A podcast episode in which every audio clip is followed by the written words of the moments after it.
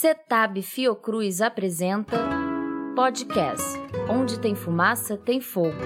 As mazelas da indústria do tabaco, com Vera Luiza da Costa Silva e Silvana Rubano Turci. Esse podcast tem apoio da Stop, uma iniciativa que expõe e se contrapõe aos comportamentos indevidos da indústria do tabaco. Segunda temporada Comércio ilícito de produtos de tabaco. Tema de hoje: Carreira, jornalismo investigativo e denúncias contra a indústria do tabaco.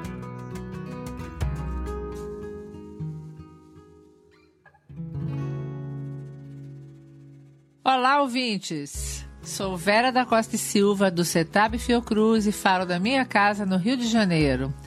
Começamos mais um episódio da nossa série Onde tem fumaça, tem fogo, mazelas da indústria do tabaco. E o episódio de hoje irá falar sobre jornalismo investigativo, jornalismo científico e sobre a importância de divulgar fatos relevantes para a população. É importante destacar que o jornalismo investigativo se refere à prática de reportagem especializada em buscar transparência a informações de difícil acesso ao conhecimento público, especialmente estratégias e propostas contrárias aos interesses da sociedade.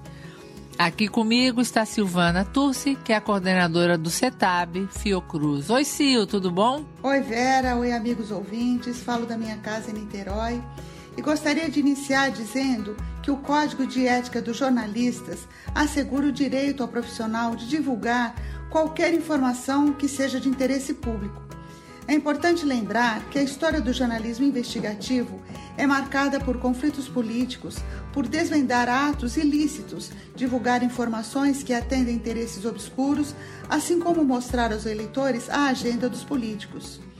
O jornalismo investigativo em geral se concentra na averiguação de crimes, como, por exemplo, fraudes numa licitação ou concorrência, o desvio de verbas públicas, contrabando, trabalho infantil, crimes ambientais, inclusive os praticados pela indústria do tabaco. Entrevista de hoje. Entrevista de hoje. Para conversar sobre a importância do jornalismo investigativo e como ele tem sido usado para revelar as estratégias da indústria do tabaco, convidamos a jornalista Maíra Matias, do site O Joio e o Trigo. Ela tem produzido matérias muito esclarecedoras sobre diversos temas de relevância no país, inclusive sobre as atividades da indústria do tabaco. Seja bem-vinda, Maíra. Opa, Silvana, muito obrigada. Agradeço muito a você e a Vera pelo convite. E antes de mais nada, queria também agradecer em nome do Joio e dar parabéns para vocês pela iniciativa de fazer esse podcast sobre a indústria do tabaco. Ô Maíra, é um prazer imenso que você esteja aqui conosco.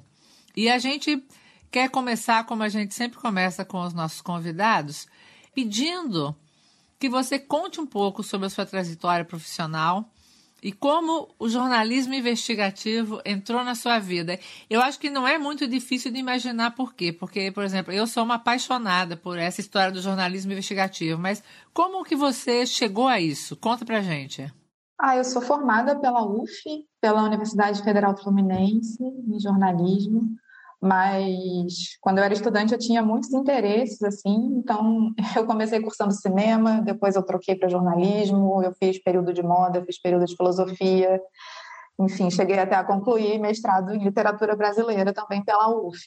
Mas diferente desses interesses, é, a minha carreira no jornalismo sempre foi muito focada e eu me especializei em saúde. Estou trabalhando com saúde pública desde 2008, então faz 14 anos. E parte da minha atuação grande foi dentro da Fiocruz, dentro da Escola Politécnica de Saúde, Joaquim Venâncio. E eu comecei a fazer jornalismo investigativo dentro de uma instituição pública, assim, o que me dá bastante orgulho, porque tem tudo a ver, né? A gente sabe que saúde tem tudo a ver com informação e com comunicação. E eu me interessei, na verdade, por jornalismo investigativo, pesquisando as interfaces, né, os vasos comunicantes entre o Sistema Único de Saúde e o setor privado no Brasil. Então, as agendas das entidades de saúde brasileiras, no sentido de emplacar né, seus interesses no SUS, Então, os documentos, os encontros, os eventos e as entrevistas também com essas fontes, com esses interlocutores. Foi assim que o jornalismo investigativo entrou na minha vida. Nossa, que interessante, Mayra. Muito bacana mesmo.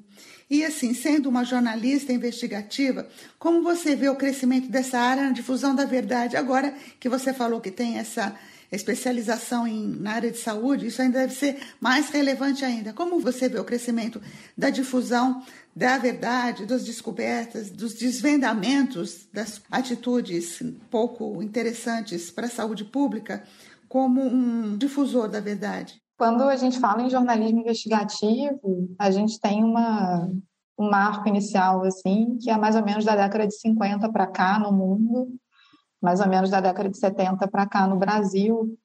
Mas é isso, é o compromisso de trazer à tona o que os poderosos tentam esconder, né? Seja no Estado, seja nas empresas, seja nos territórios, assim, né? em termos dos impactos das atividades em territórios e, enfim, comunidades. Então, é, eu acho que existe uma mudança grande no Brasil que teve a ver com o surgimento de mais veículos, assim, é, mais organizações que passaram então a oferecer um cardápio de reportagens e até de temas de cobertura que a grande mídia, digamos assim, mas enfim, a imprensa tradicional, a imprensa comercial não tinha tanto interesse em perseguir. E a gente sabe, né, que a imprensa no Brasil, seja TV, seja rádio, seja impressa mesmo, ela tem poucas empresas, né? Então, eu acho que essa multiplicação de olhares é que fez muito bem, inclusive para a própria imprensa tradicional, é, mas também para o jornalismo investigativo, porque a gente tende a conseguir dar mais conta do recado, assim, né? A gente está num, num mundo que tem uma infinidade de coisas a serem investigadas e num, num tempo histórico em que o ritmo das decisões e dos desmontes é muito acelerado. Então, quanto mais organizações e veículos estiverem investindo em jornalismo investigativo, melhor. A gente tem visto muito o crescimento né, do jornalismo investigativo, do jornalismo científico. Eu acho que com a pandemia a gente pôde ver que as próprias redes de jornalismo começaram a coletar dados e divulgar dados da Covid no Brasil, né? Que é uma coisa ímpar, né? Que é uma coisa que nunca tinha acontecido. E com o fenômeno da pós-verdade, que é quando a população começa a buscar as verdades por sentimentos e não pelos fatos e pela base de evidências que está por trás delas, eu acho que a gente tem um, um desafio adicional do ponto de vista de estabelecer uma linha básica de coerência, né? No tratamento com as questões sociais e no tratamento com a, as informações. E é, eu acho que as pessoas que se destacam na linha de expor um pouco onde é que está a base de evidências, o que, que é que realmente acontece atrás dos bastidores, elas são alvo, na verdade, muitas vezes de ameaças. Elas sofrem muitas vezes dificuldades porque elas expõem pessoas e corporações poderosas e, na verdade, começam a andar na contramão desse fluxo de fake news e pós-verdade que a gente tem vivido muito, né? Nessa época de pandemia. Você, na sua experiência pessoal, você já teve essas dificuldades? Você já recebeu algum tipo de ameaça? Qual é a tua experiência mesmo como Maíra nesses tempos de hoje em dia? Olha, Vera, eu nunca recebi nenhuma ameaça, não. Eu estou investigando a indústria do tabaco tem um pouquinho mais de um ano e nunca recebi nenhuma ameaça nesse sentido. É, mas eu sei que o que você está falando, enfim, é muito verdade, principalmente no Brasil, a gente vê uma perseguição importante aos jornalistas, sejam eles investigativos ou não, né, nos últimos tempos e nesse período. Mas eu acho que das dificuldades assim de trabalhar expondo pessoas e corporações poderosas, eu acho que a principal dificuldade é sempre provar, né? É pegar o coelho com a boca na botija, como a gente fala. É, a gente viu tem pouco tempo uma investigação que foi lançada pela Stop sobre a atuação da British American Tobacco na África do Sul, né? E a gente viu como foi importante, na verdade, essa investigação ela tem início graças ao vazamento, né, de documentos judiciais e também ao vazamento de documentos internos da própria empresa por ex-funcionários, né? Então, eu acho que esse tipo de prova, digamos assim, isso é um lado fundamental do jornalismo investigativo e da nossa atuação. A gente não conseguiria fazer nada sem pessoas, assim, né? Por um lado, e por outro lado, a presença do Estado também é fundamental, seja porque são os órgãos públicos que têm acesso né, legítimo às informações das empresas e podem abrir investigações sobre elas, gerando esse tipo de documento que aprova, seja porque tem brechas né, no Estado, brechas democráticas, em que você consegue acesso a certas informações que de outra forma seriam impossíveis, assim, né? Você teria uma ideia do que está acontecendo, mas não teria como provar. E aí eu acho que é isso que é muito difícil mesmo, porque construir essas relações de confiança com essas fontes leva muito tempo, e a própria busca por informação aqui no Brasil, por exemplo, via Lei de Acesso à Informação, a LAI, também dura muito tempo e tem durado mais tempo ainda nesse governo. Né? Então, vou dar um exemplo bem, bem bobo. Eu tento, há algum tempo, pedir acesso ao número de um processo administrativo cadastrado no Sistema Eletrônico de Informação do Governo Federal. Isso é o básico, né? é o mínimo, é um número que eu quero. Eu não quero acesso aos documentos nem nada e o governo me nega o acesso a esse número. Então, é esse tipo de dificuldade. Então, enfim, eu precisaria desse número para depois pedir acesso aos documentos. Imagina, isso leva seis meses, oito meses. Então, é esse tipo de coisa que a gente está falando. Pois é, assim, você tem escrito matérias super interessantes, super relevantes. Tem alguma matéria que você gostaria de destacar, que você se sentiu assim orgulhosa, que marcou sua carreira, que trouxe algum reconhecimento, digamos assim, dos seus parceiros, dos seus pares? Estava falando né, da Lei de Acesso à Informação. Esse ano, a gente publicou no Joio uma investigação que durou muitos e muitos meses por conta dessas dificuldades da Lei de Acesso à Informação da LAI, mas que só foi possível graças a ela, que é um vídeo de uma reunião da Câmara Setorial do Tabaco, que é um enclave né, da indústria do tabaco dentro do Ministério da Agricultura, em que um deputado federal, Marcelo Moraes, confessa que articulou junto ao Onyx Lorenzoni, que na época era ministro, ele passou por vários ministérios, na época que a gente publicou a reportagem, ele estava no Ministério do Trabalho, que ele articulou o fim da CONIC, né, que é a, o colegiado, enfim, a Comissão Nacional de Implementação da Convenção Quadro do Tabaco no Brasil.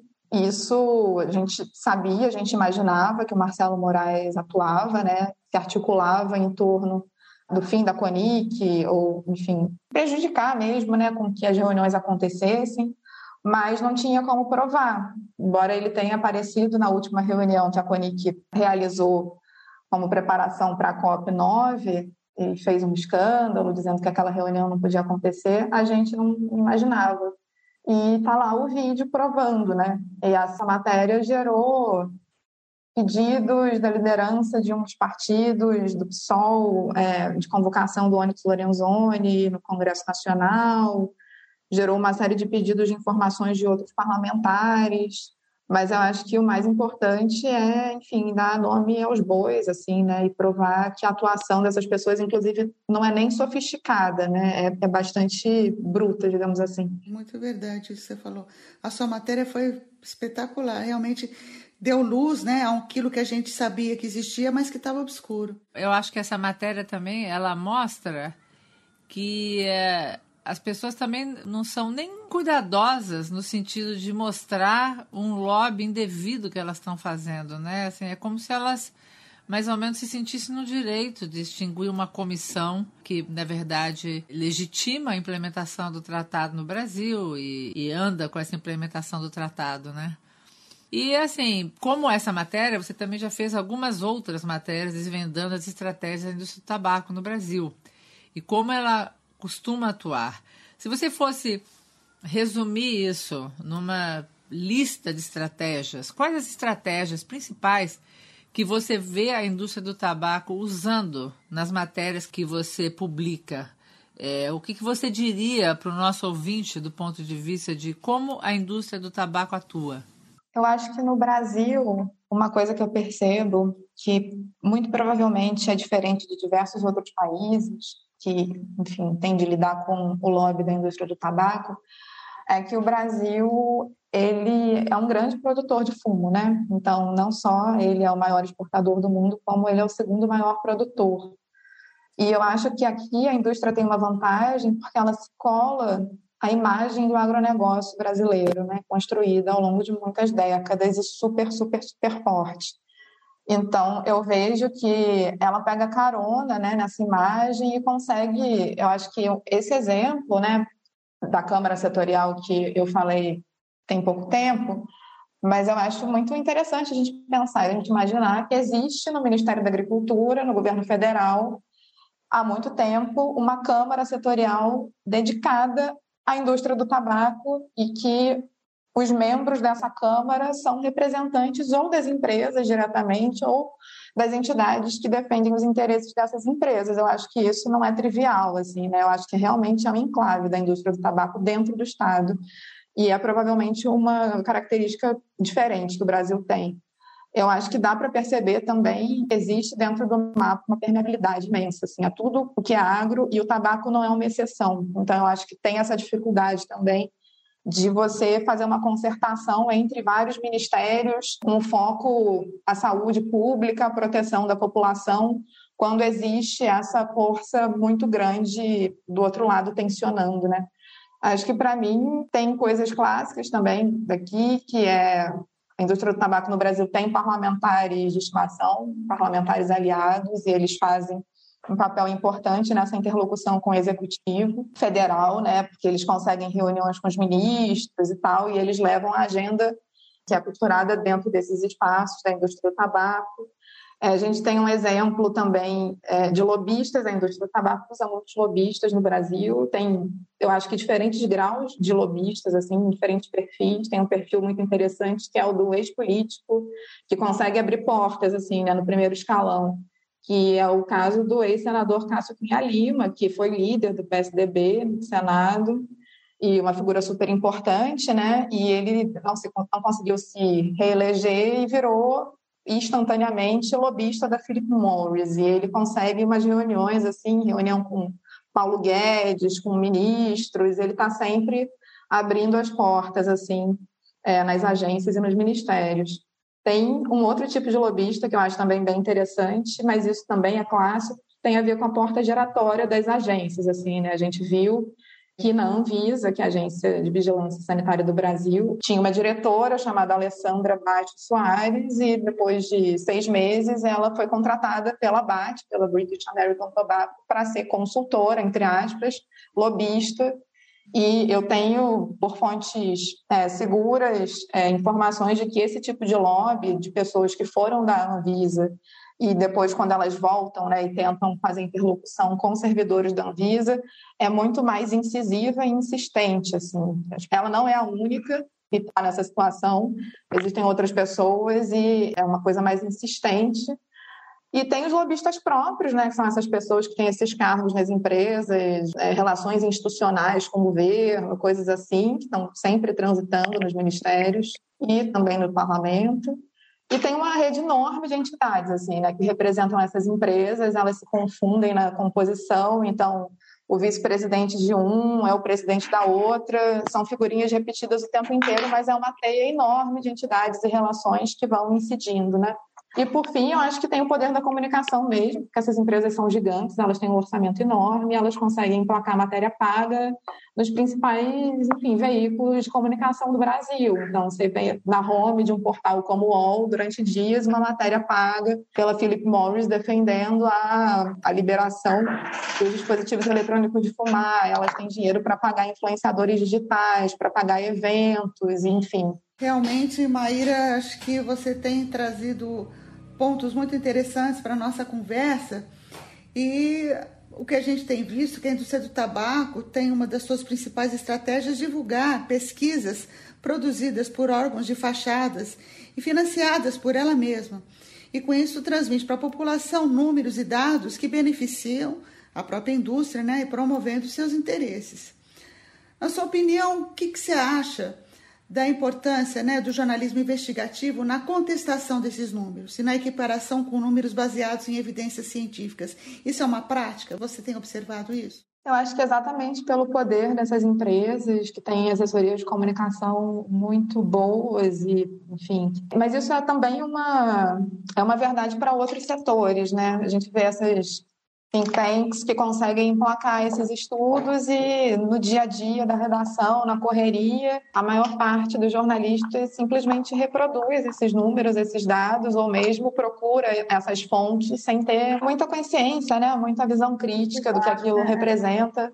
Então, eu acho que, eu não sei assim, se só o jornalismo investigativo, mas eu acho que o jornalismo científico ou mesmo a imprensa alternativa tem um papel importante em fazer um contraponto a essas empresas, no sentido de que vai dar sempre margem a outros olhares, né, a outras vozes e, e vai dar margem a, a, aos cientistas, às pessoas que estão fazendo pesquisas que demonstram que aqueles números ou aquelas alegações não são exatamente verdade.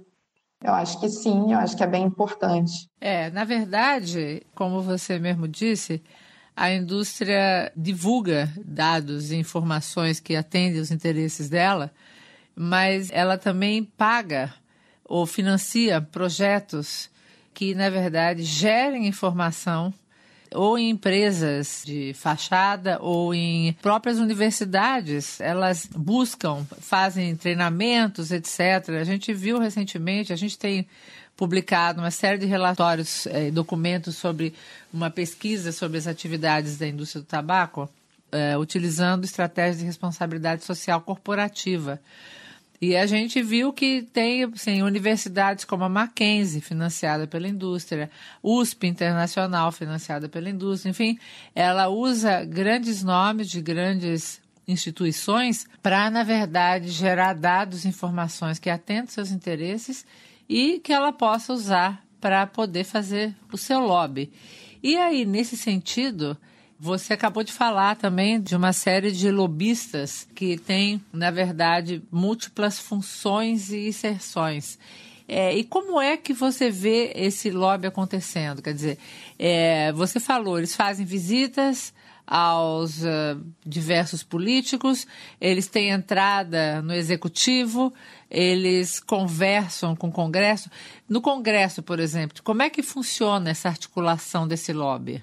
No Congresso, eu acho super difícil, eu acho que é uma coisa que o Brasil tinha que avançar e a gente tinha que lutar muito para mudar, porque pelo menos no Executivo, é, as autoridades são obrigadas a divulgar as agendas delas, né?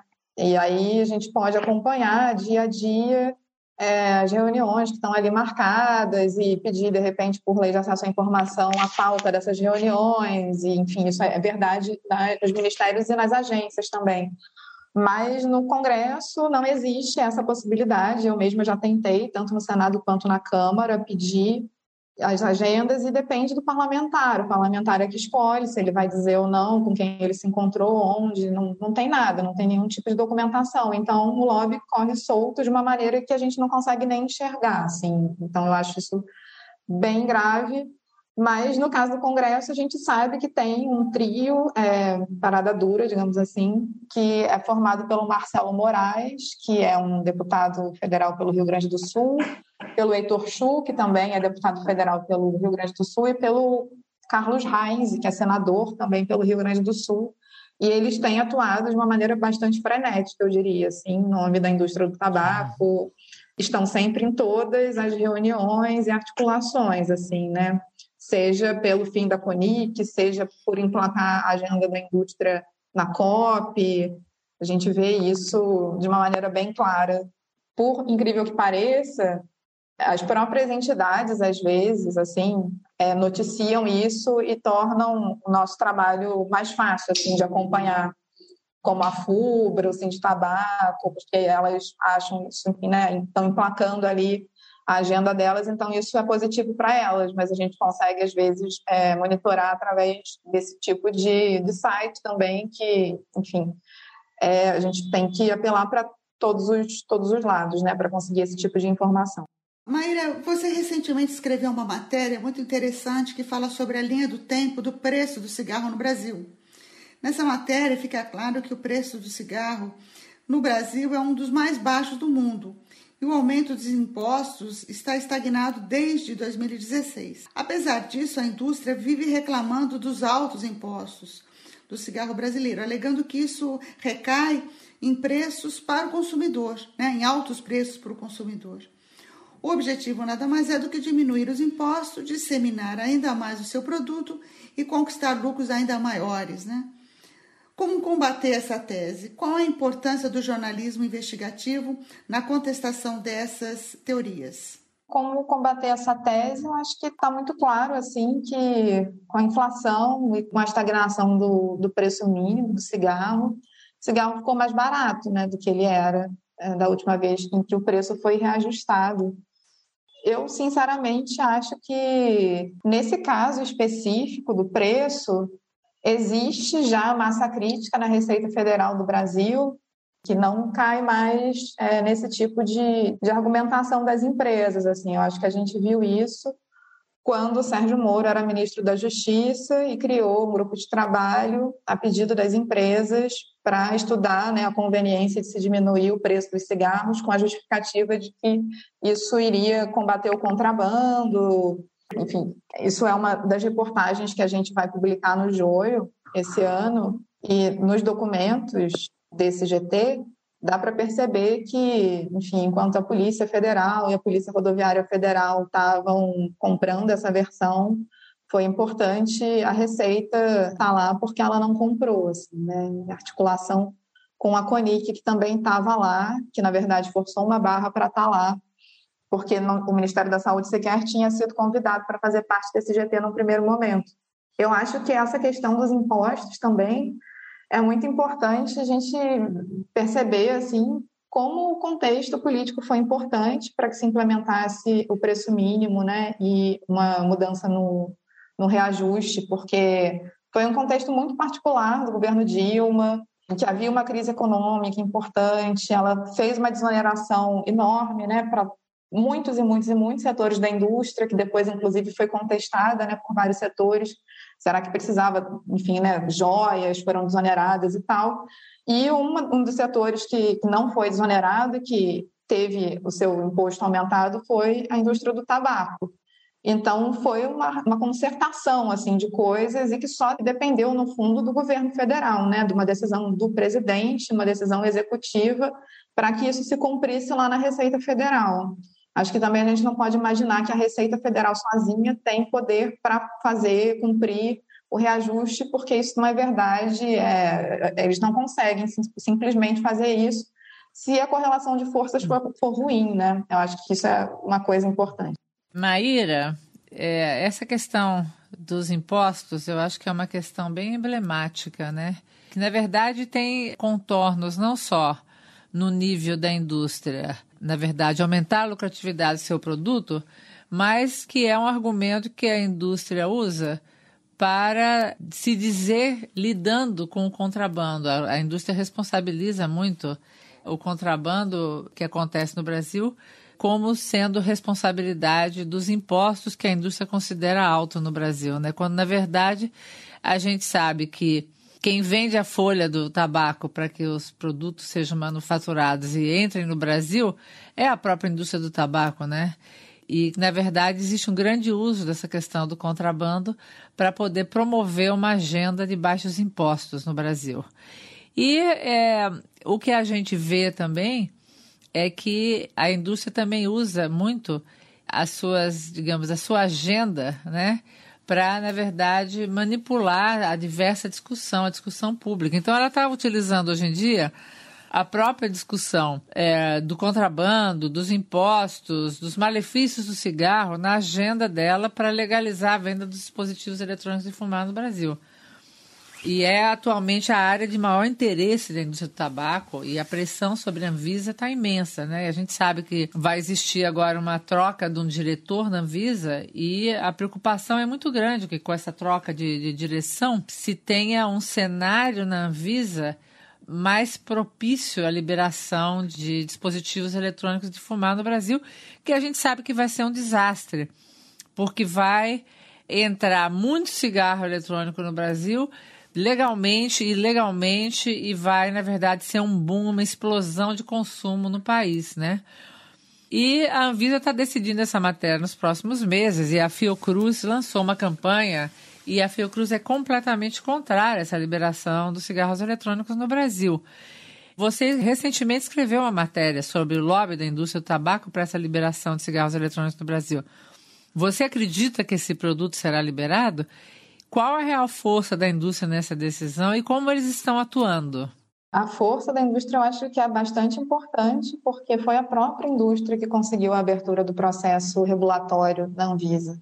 Eu estou terminando hoje uma matéria, uma segunda matéria sobre esse processo regulatório dos dispositivos eletrônicos de fumar. Eu achava sempre muito estranho o fato de da área técnica da Anvisa, que cuida do tabaco, ter lançado junto com o INCA um livro que reunia todas as evidências científicas até aquele momento e logo depois a Anvisa ter decidido abrir o processo regulatório dos, dos cigarros eletrônicos, assim, né? Na época quem estava tomando conta, quem estava na vaga, nessa vaga que você falou, né, que, que supervisiona a área técnica do tabaco, que é a terceira diretoria, era o Renato Porto, que é uma figura que depois girou a porta da Anvisa e foi parar numa associação né, de, da indústria farmacêutica, na Abrafarma, e ele não ouviu a área técnica, ele sequer consultou a área técnica para abrir.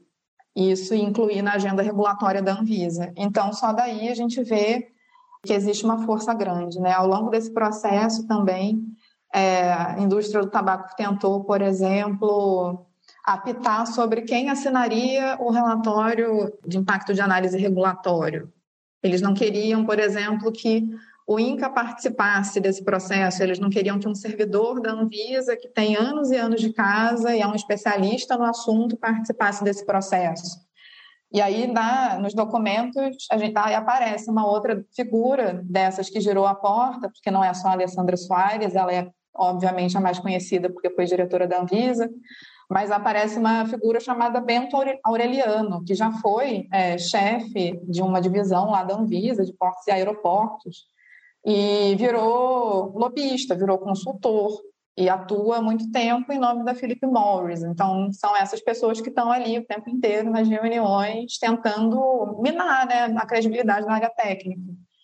E eu acho que todo esse contexto que ronda né, a troca de direção na Anvisa eu acho que a Anvisa passa por um momento muito complicado, porque o governo, enfim, né, porque passamos todos por um momento muito complicado desde 2018, né?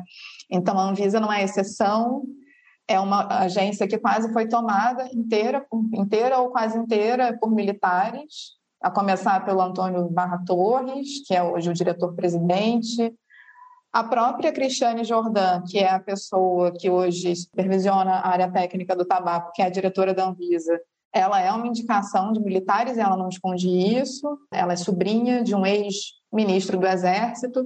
Então, assim, é, são pessoas que provavelmente, muito provavelmente, jamais chegariam né, a cargos de direção na Anvisa em outros, em outros contextos.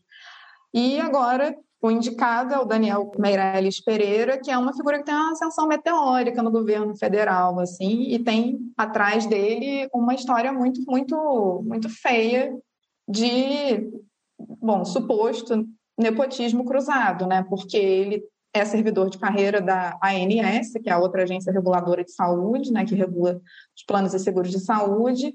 E quando ele estava lá, ele era de um cargo de terceiro escalão, ele participou do processo seletivo da filha do general Braga Neto, que na época era ministro da Casa Civil, hoje é provavelmente, né, será o vice, o vice na chapa do Bolsonaro.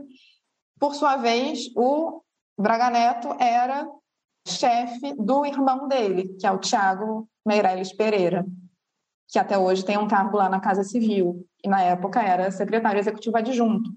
Então, são muitas incertezas, é uma vaga que está sendo disputada tanto no processo administrativo, que a Cristiane Jordan está movendo dentro do governo, também tem muitas sensibilidades assim nesse processo, porque o Daniel Pereira chegou a ser o supervisor, digamos assim, desse processo de contestação que ela está movendo dentro do Ministério da Saúde. e depois ele foi indicado pelo Bolsonaro para a vaga que é dela e depois foi nomeado. Então é uma história muito complicada e tudo isso, a minha sensação como cidadã mesmo, é que tudo isso vai deixando em terceiro, quarto plano a discussão principal que é os dispositivos eletrônicos de fumar, assim, né? Porque é um contexto tão complexo, cheio de camadas, cheio de detalhes, cheio de né, de, de tensionamento de que o, o, principal fica meio que esquecido, eu acho. Mas que certamente tem a ver, é o pano de fundo. E se vai ser aprovado ou não, eu, eu não sei, né, porque tem esse relatório parcial de análise regulatória, que é, enfim, são 256 páginas mostrando por A mais B que não pode ser liberado, que a manutenção da proibição é o melhor caminho regulatório e que, inclusive, precisa ser melhorado no sentido de ter campanha educativa, porque muita gente hoje em dia não sabe que cigarro eletrônico no Brasil é proibido, então conscientizar a população.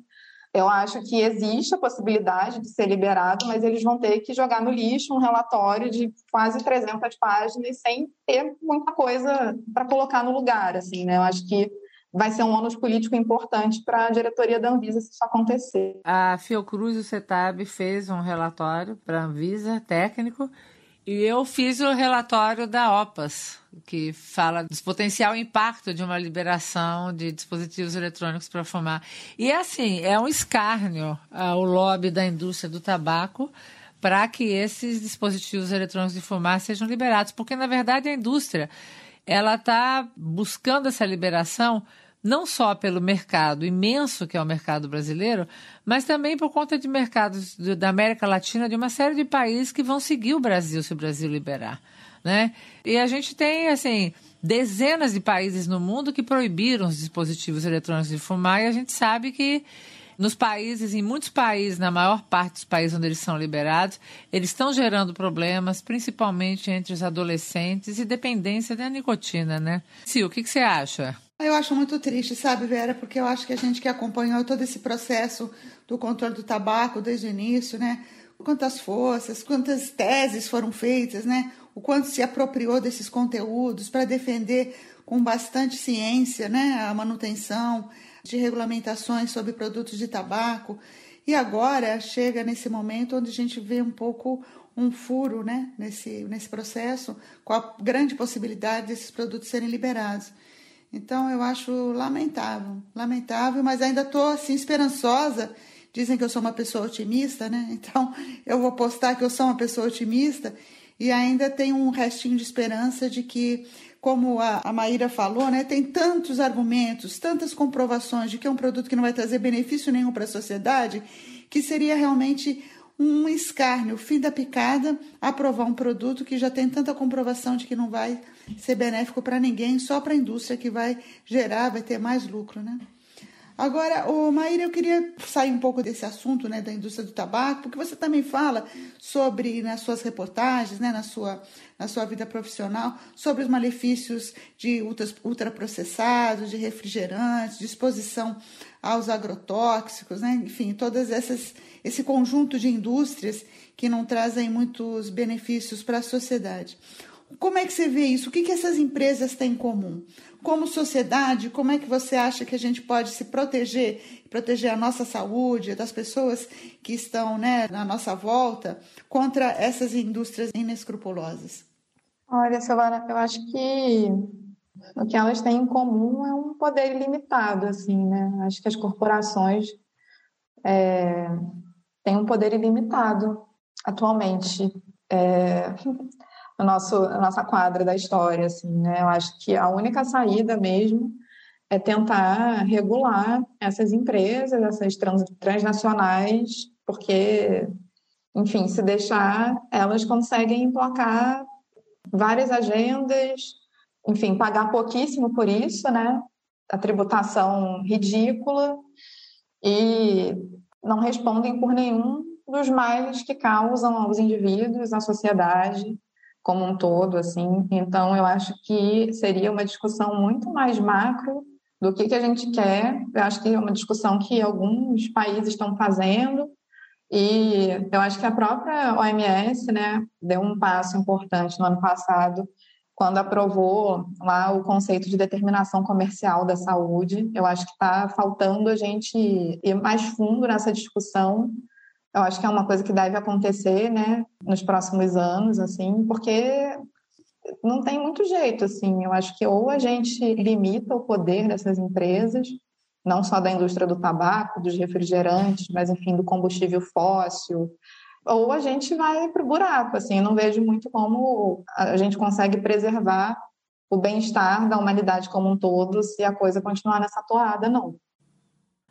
É verdade. E é, a gente sabe que o poder dessas empresas ele ultrapassa qualquer bom senso, digamos assim, né?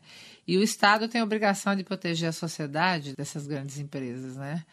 É, e regular essas empresas. E quando se trata de produtos, é, um produto que mata um em cada dois consumidores regulares, proteger mais ainda a sociedade das atividades dessa empresa.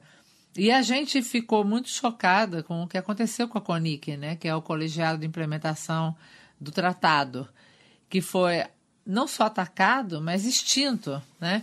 E você escreveu diversas matérias sobre isso. Quais vocês acham que, que foram as forças envolvidas nessa decisão é, da extinção da CONIC? Olha, eu acho que certamente o Ministério da Agricultura foi uma dessas forças. Eu acho que, assim, dá para perceber na história da CONIC. A CONIC é muito interessante porque é um colegiado governamental, assim, né? Não é um colegiado que tem participação da sociedade civil, por exemplo, como era o CONSEA, que foi extinto no primeiro dia do governo Bolsonaro. Não, é, não era desse tipo, era um colegiado governamental que tinha lá a representação da Receita Federal, da Anvisa, do Ministério das Relações Exteriores, etc. E se reunia de três em três meses para discutir essa pauta da implementação da Convenção Quadro no Brasil. É um colegiado que foi criado em 2003 e exercia esse papel com secretaria executiva no INCA, que é o Instituto Nacional do Câncer, né? ligado ao Ministério da Saúde. E a indústria sempre se incomodou profundamente com a existência da CONIC, embora a Câmara Setorial, né, que eu já falei, do Ministério da Agricultura, tenha sido criado mais ou menos na mesma época e, na minha opinião, era uma espécie de contraponto a isso dentro do Estado, né?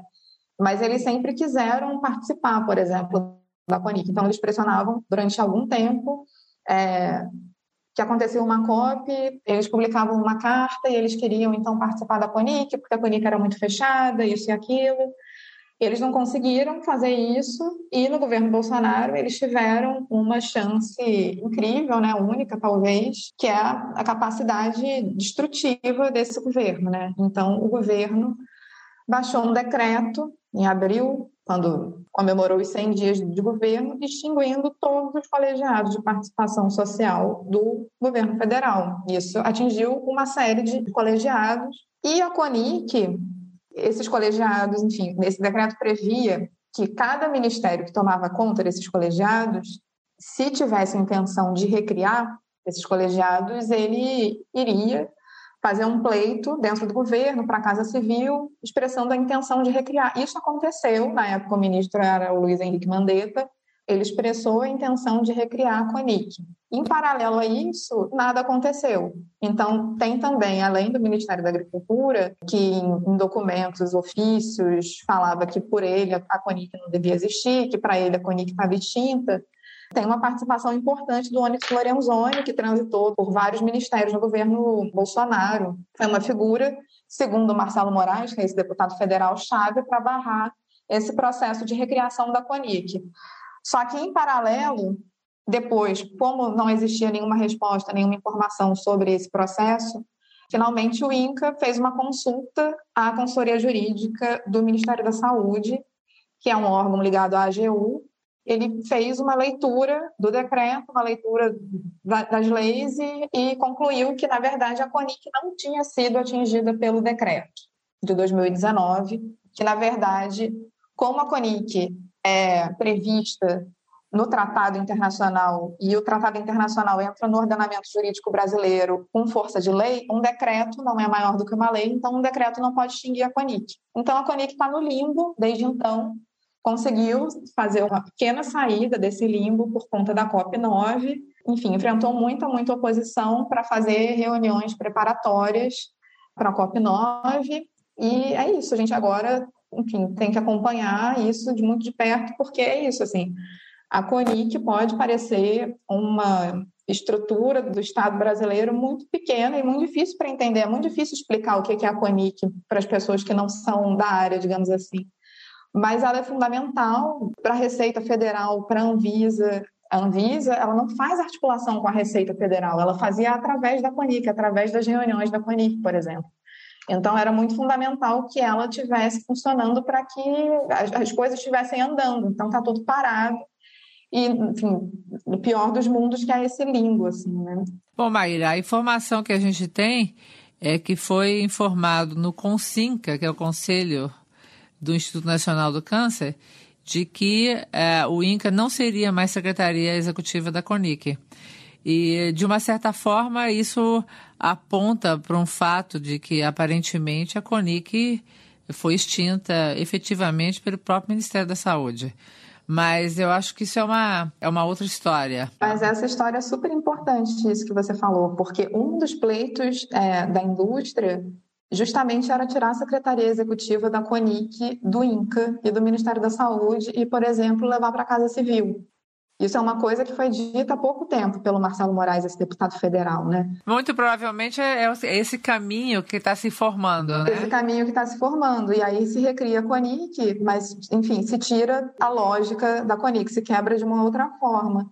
E a questão do parecer jurídico, o parecer jurídico não é o gestor, ele não precisa obedecer, né, o parecer jurídico, digamos assim. Então, existe esse parecer jurídico, existe uma argumentação do porquê a CONIC não foi extinta pelo decreto, mas isso não vale de nada se não tiver vontade política, digamos assim, né? A gente sabe que essas controvérsias jurídicas não, não servem de muita coisa se não tiver por é, trás uma vontade é. política. Então, se o Ministério da Saúde não assume esse parecer jurídico, ou a própria direção do INCA não assume esse parecer e faz um enfrentamento político em relação a isso, esse papel serve de pouca coisa, né? Eu tenho a impressão de que, muito provavelmente, o caminho que foi comentado pelo Marcelo Moraes é o caminho que aparentemente está acontecendo com a Conic. Mas aí eu passo para Sil, para Sil encaminhar aí a nossa conversa. Maíra, só gostaria de voltar um pouquinho no tema de alimentação, porque eu ainda fiquei pensando, depois da sua fala, sobre a questão do consumo de alimentos ultraprocessados para a população. São produtos que realmente têm um preço mais convidativo e têm propiciado né, o acesso da população mais pobre a esses produtos. Então, biscoitos, né? Tem muito açúcar, muita gordura, né? Altos teores de produtos que não são benéficos para a saúde. Mas, por outro lado, os profissionais de saúde, principalmente dessa área de saúde pública, eles têm se preocupado bastante com relação a esse tipo de alimento e o acesso, principalmente de crianças. A gente tem visto até crianças mais obesas do que se viu no passado, crianças de baixa renda, mas obesas. As matérias que você escreve podem ser um caminho para alertar a população sobre esses riscos? Como você acha que a gente pode convencer os gestores, os governantes, também a opinião pública sobre o acesso, né, sobre o consumo desses produtos? Eles devem ser rotulados ou regulados? O que, que você pensa sobre isso? Eu acho que o jornalismo é um caminho super importante para fazer essa pauta ficar mais conhecida, digamos assim. E o Joio foi um pouco criado no sentido de ser um, uma organização de jornalismo que investiga o poder privado, é, investiga corporações, mas o início de caminho foi pela alimentação, assim, né? E a gente a gente está fazendo cinco anos esse ano a gente acha que a gente conseguiu, de alguma maneira, popularizar esse conceito de ultraprocessados, né? que é um conceito que, enfim, se você vê, não estava tão em voga há cinco anos atrás, é um conceito que a gente tem que ter o maior orgulho dele, porque faz parte da ciência brasileira. Assim. Saiu da USP, faz parte de uma classificação de alimentos que se contrapõe àquela clássica pirâmide alimentar que todo mundo estudou na escola, que ninguém entendia muito direito o que, é que a gente tinha que evitar, o que, é que não. Uhum. E, e, é isso, assim, ultraprocessados é o que a gente tem que evitar, todo mundo entende, porque você pega o rótulo do produto, você vê os ingredientes e você não entende absolutamente o que está ali, assim, né? São formulações basicamente de farinha, de trigo, de açúcar, de gordura, que tem um monte de aditivo, e aquilo faz muito mal, e a gente tem visto avançar a ciência nesse sentido de que existe uma correlação de efeito e causa entre o consumo de ultraprocessados e obesidade, o que é muito raro na ciência, efeito e causa, mas existe, já foi feita uma pesquisa no FDA que prova isso, e existem várias outras pesquisas que mostram que existe um efeito de aumento de doença crônica, de mortes e tal, e essas pesquisas são enormes, são essas pesquisas de corte que tem 44 mil pessoas e tal. Então, eu acho que o jornalismo é super importante, mas, assim, nessa pauta, a gente vê no Joio como alguns jeitos, assim, fazem mais sucesso do que outros. Então, assim, a gente brinca no Joio que a gente criou uma editoria chamada Leite Moça, porque a gente tem é. um episódio do podcast Prato Cheio sobre, chama A Moça Leite da Lata, que é. conta, né? A história do leite moça no é. Brasil e aquilo é um sucesso absoluto. Então tem o do miojo nessa última temporada, que é um sucesso. As pessoas estão muito mais preocupadas, assim, infelizmente, existe uma perspectiva muito individual da saúde, né? Então, assim, o que está na minha mesa, o que é que eu preciso evitar, o que eu lido. E existe uma sensibilidade pequena, na minha opinião, para, por exemplo, esses temas mais macro, como tributação, ou para, por exemplo, até temas super, super sensíveis, como a fome, né? Ontem eu uhum. participei de uma é. mesa sobre fome na pandemia, com esses dados que saíram na semana passada, a gente está falando dia 14 de junho, são os dados da Pensan, de 33 milhões de pessoas, e as pessoas que tocam projetos de alimentação na periferia estão, assim, desesperadas porque as doações caíram, assim, enormemente, porque a pandemia acabou na cabeça de todo mundo, então não precisa se preocupar com isso.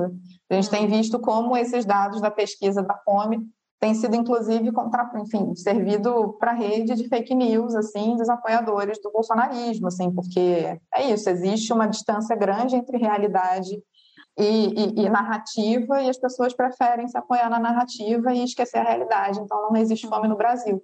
É a pós-verdade, né? É a pós-verdade que a gente comentou, que você falou, né? Então, eu acho que é super difícil pautar nesses termos, assim. O consumo de ultraprocessados ser ruim, numa perspectiva individual e de você, você por si mesmo, evitar o consumo de miojo, é mais fácil. Agora, o miojo é um problema para quem está na rua e, enfim, não tem gás, não tem acesso a, a, a, fogão e precisa de uma coisa muito rápida que já tenha um pozinho ali para comer. Isso é um problema mais amplo, mais macro. Isso é mais difícil e só depende da regulação dos ultraprocessados, assim, que é uma agenda que absolutamente pouquíssimas pessoas enfrentam, inclusive passou os governos do PT sem ser enfrentada, é. É, basicamente, porque é rotulagem, é você regular o acesso do produto nas escolas, em vários ambientes alimentares, é você tributar mais o ultraprocessado para que ele não seja mais barato do que o alimento in natura. Então, é uma agenda super difícil e agora a gente está vendo nas eleições que não tem uma figura que está assim, né? A única candidata à presidência nesse país em 2022 que tem alguma resposta para dar sobre essa agenda, se, se toparia ou não, é a candidata do PSTU. Então, assim, é, a gente está mal. É, a gente está mal. E assim, a gente está mal também em relação ao álcool né? É, o marketing do álcool é descarado, é imenso. O acesso, na verdade, a disponibilização e acessibilidade ao álcool é muito grande. Você também tem experiência em fazer matéria sobre a indústria do álcool? Como que você vê as estratégias de responsabilidade social corporativa da indústria do álcool? Eu não tenho experiência com esse tipo de cobertura, não, mas o Joio tem. A gente fez uma, um especial chamado A Conta da Indústria. Tinham duas matérias interessantes sobre isso, as duas pelo viés da tributação. E as duas envolvendo a Ambev, que é a maior cervejaria do mundo, né, que é uma empresa brasileira. Uma delas mostrava que a fusão da Ambev poupou 3 bilhões em impostos, 3 bilhões em impostos. Cara. E uma outra matéria mostra como essa empresa arrasta uma multa na Receita Federal há 18 anos. É uma multa de 2,5 bilhões também, assim, né? Então, só isso já daria 5,5 bi, que com certeza a gente poderia usar para, por exemplo, fazer campanhas de conscientização, enfim, melhorar o programa é, de controle do tabagismo e fazer muitas outras coisas é, com esse dinheiro. Para conter o consumo do álcool, né? As campanhas mais. Exatamente. Olha, o que eu tenho experiência com o Joe é maravilhoso, né? Porque há uns anos atrás a gente teve um livro que o Roucos e Sufocados, que o Mauriti e o, o João escreveram, né? Então eu sou super fã mesmo do Joio. E assim, você como profissional da comunicação, tem tido experiências muito mais próximos, né, com tá trabalhando ali com o dia a dia, com essas pautas tão diversificadas, né? Gostaria que você falasse um pouco do joio, assim, dessa experiência, falou agora do álcool, né, já do tabaco. Como é que você descreveria, né? Como é que é esse trabalho que o joio tem feito? A missão do joio é criar massa crítica, assim, na população, e falar para a maior quantidade de pessoas possível sobre o poder dessas corporações no século XXI, com foco até agora né, no tabaco, na alimentação, mas a gente também está entrando numa perspectiva mais ampla, assim, nessa discussão dos sistemas alimentares e tem falado muito sobre agronegócio também. Então, a gente quer ligar esses pontos todos, é, mostrar por que, que o mercado financeiro tem a ver com agronegócio, e tem a ver com invasão de terra indígena, e tem a ver com o consumo de ultraprocessado, e, enfim, essas coisas estão conectadas e a gente precisa, quando pensa é, numa atuação, ir para além do individual, assim, ir para além do, ah, eu deixei, enfim, né, tomo banho rápido, economizo luz e não como ultraprocessados, assim, é, e ir para uma atuação que ligue mesmo esses pontos, uma atuação política, porque a gente é um projeto de jornalismo utópico, assim. E a gente tem afirmado isso e a gente se diferencia assim dos outros veículos que são super bons e qualificados e existem hoje no Brasil e também fazem jornalismo investigativo, mas a gente se diferencia porque a gente acredita que o papel do jornalismo também é, enfim, afirmar certos valores e apontar um outro mundo possível. E é, simplesmente a gente acredita que não existe é, muita saída em relação a isso. Não é, não é mais uma ideia radical. A gente vê vozes cada vez mais moderadas falando nessa, nessa necessidade né, de transformar as coisas. É só a sobrevivência uhum. mesmo. Então, eu acho que o joio traz essa diferença. Assim, eu acho que a gente traz jornalismo investigativo, mas também traz um outro jeito de fazer jornalismo e um outro jeito de comunicar. Na verdade, vocês botam o dedo na ferida quando vocês vão além de falar, assim, por exemplo, dos malefícios dos ultraprocessados ou dos malefícios do tabagismo ou eh, das questões vinculadas ao álcool, eh, etc., para entrar nos determinantes comerciais desse tipo de exposição da população a esses riscos e aos malefícios que advêm né, da exposição a esses riscos. E eu acho assim que com a indústria do tabaco, provavelmente, a gente tem muito mais estudos sobre é, os determinantes comerciais. E a indústria do tabaco, é, do ponto de vista do tratado internacional, existe uma separação muito clara entre a indústria do tabaco de um lado e a saúde pública do outro. Mas se você pega a área da alimentação, a área do álcool, etc., você vê que as grandes corporações, elas já de alguma maneira se miscigenaram com as grandes discussões sanitárias, né?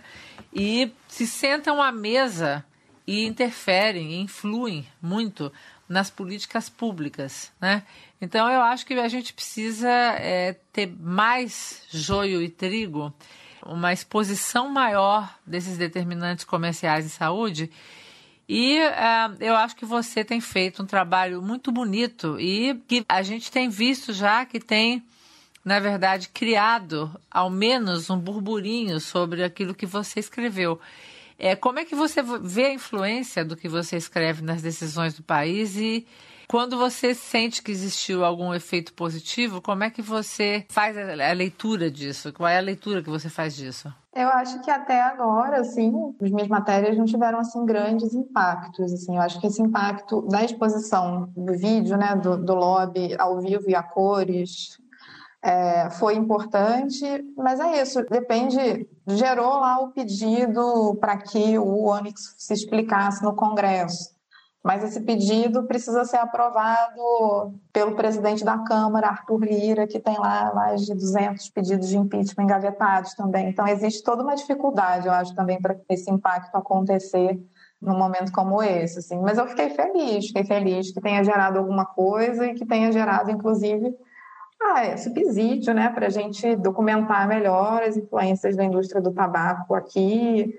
E é uma matéria que foi lida lá fora também, está em inglês, então, assim, acho importante isso, fico feliz.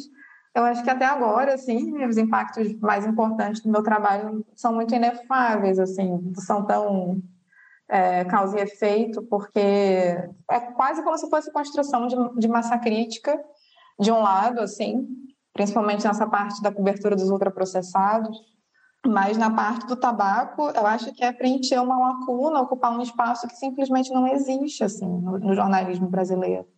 E se não tiver ninguém contando essas histórias, essas histórias absolutamente não serão contadas por ninguém, assim.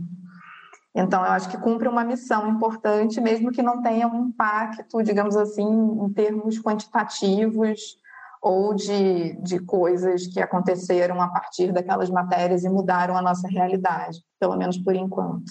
Maíra, tem sido um prazer essa nossa conversa. Realmente eu tenho aprendido e pensado e refletido sobre todas essas questões aí que a gente colocou, que você falou, da sua experiência, né? E certamente você é o resultado, né, de muito estudo, como você falou, estudou na UF, fez jornalismo, fez mestrado, mas também deve ter se cercado de uma boa literatura, né? E eu acho que isso reflete um pouco nas suas posições, nas coisas que você colocou aqui para gente, para os nossos ouvintes. Você teria alguma dica de livro, de filme, de documentário que você acha assim que retrata bem o que é o jornalismo investigativo, não no Brasil, mas no mundo? Hoje a gente tem vários canais de TV que têm séries super interessantes de investigação. Tem alguma que você acha que reflete esse verdadeiro jornalismo investigativo? Ai, Silvana, eu vou deixar como dica o Roucos e Sufocados que você falou. o Roucos e Sufocados é um livro muito, muito bem escrito, delicioso de ler, que teve a participação do CETAB como um dos, enfim, das organizações né, do Estado que fizeram ele acontecer, junto com a CP Promoção da Saúde. E essa investigação dos fundadores do Joio, do Muriti Neto e do João Pérez, eles foram até Santa Cruz do Sul, né, que é a capital mundial do fumo, onde estão ali todas as empresas, e visitaram, enfim, conversaram com as empresas e com um conjunto de, de agricultores, assim, e uma coisa que me, enfim, a minha entrada na cobertura do tabaco foi por esse livro, e eu não sabia como é difícil, assim, a cultura do fumo, é uma cultura que demanda uma energia enorme, assim, esse sistema integrado, as empresas vão lá e obrigam os agricultores a comprar a bandeja X, eles se endividam, é um negócio que, né, usa agrotóxico à beça, na colheita é uma folha super delicada, tem que colher ali, pelo menos no sul, né, acontece no verão, então tem a doença da folha verde, as pessoas ficam madrugada dentro para secar aquelas folhas, assim, é um sofrimento enorme, enorme, enorme, eu acho que é isso, assim, eu acho que pouca gente conhece, pouca gente conhece, inclusive, o dado, né, que o Brasil é o maior exportador de fumo do mundo. A gente não uhum. conhece isso. Quando eu falo para os meus amigos, ninguém sabe. Eu acho que ninguém sabe porque ninguém viu, assim. Eu acho que esse livro pode ser uma entrada super legal, assim, para um trabalho de jornalismo investigativo, porque mostra também as conexões e os lobbies no judiciário, mostra como a indústria conseguiu parar alguns processos que estavam em andamento, foram iniciados pelo Ministério Público Federal, enfim um conjunto de figurinhas aí carimbadas, mas também mostra essa realidade tão dura, assim, e que a gente precisa mudar, assim, eu acho que a gente tem essa missão de fazer com que o Brasil perca esse lugar de maior exportador e segundo maior produtor de fumo do mundo. Ótima dica, ótima dica. Antes de a gente terminar nossa entrevista, eu gostaria de franquear então o microfone para você, para que você deixe um recado para os nossos ouvintes sobre algum tema que você ainda acha relevante que a gente não teve tempo ou oportunidade para conversar no nosso podcast. Não, que nada. Eu acho que a gente conversou sobre bastante coisa. Eu agradeço muito pelo convite. Acho super, super meritória a iniciativa e acho muito legal assim vocês duas como pesquisadoras é, que conhecem profundamente né, esse tema é, apresentarem um podcast e, enfim, né, serem comunicadoras também, divulgadoras científicas e comunicadoras em saúde. E acho muito legal. Espero que tenha vida longa esse projeto, que vocês passem por muitos e muitos e muitos temas, porque a gente precisa falar sobre esses assuntos. É verdade. A gente precisa mesmo falar sobre esses assuntos e eu quero aproveitar a oportunidade para agradecer muito a você, Maíra, para te dar os parabéns pelo seu trabalho bonito, bem feito, cuidadoso, preciso, cirúrgico, E eu acho assim que de importância imensa não só para a saúde pública, mas para o estabelecimento da verdade no Brasil, que eu acho que é um dos pontos essenciais para a gente crescer como país. E para garantir para a nossa população mais equidade, mais cuidado, mais atenção, mais espaço né, dentro do Brasil e no resto do mundo. E eu quero agradecer muito aos nossos ouvintes que ficaram conosco até esse momento. Eu adorei e eu espero que vocês também. Não esqueçam por outro lado, de visitar a página do Observatório do Tabaco para acessarem o nosso conteúdo sobre as estratégias de marketing da indústria do tabaco. Não se engane, quando você está fumando um cigarro, tudo isso, além dos malefícios da saúde, toda essa história a banda podre está por trás desse produto que mata um em cada dois consumidores regulares. Os demais episódios do nosso podcast vão estar nas principais plataformas de streaming de áudio, caso tenha interesse em ouvir ou em compartilhar, ou em dar um joinha para gente. Abraços a todos e voltaremos em breve com um novo podcast. Até logo, gente! Cetab Fiocruz apresentou o podcast Onde Tem Fumaça, Tem Fogo. As mazelas da indústria do tabaco. Esta série de podcasts é produzida pelo Centro de Estudos sobre Tabaco e Saúde da Fundação Oswaldo Cruz. Roteiro: Ana Paula Richter, Luiz Guilherme Hasselmann, Silvana Rubano Turci e Vera Luiza da Costa Silva. Trilha sonora: Paul da Costa. Edição e finalização: Felipe de Castro. Voz: V. Carvalho. Dá pra ver que a vida passa, nuvem no vazio do céu Vou no voo da fragata, luzes correm no carrossel, conversa fiada, tirolesa, tranças de baronesa, tranças de doce pureza, preservam de todo mal, brilham tantos encantos no real. Ah.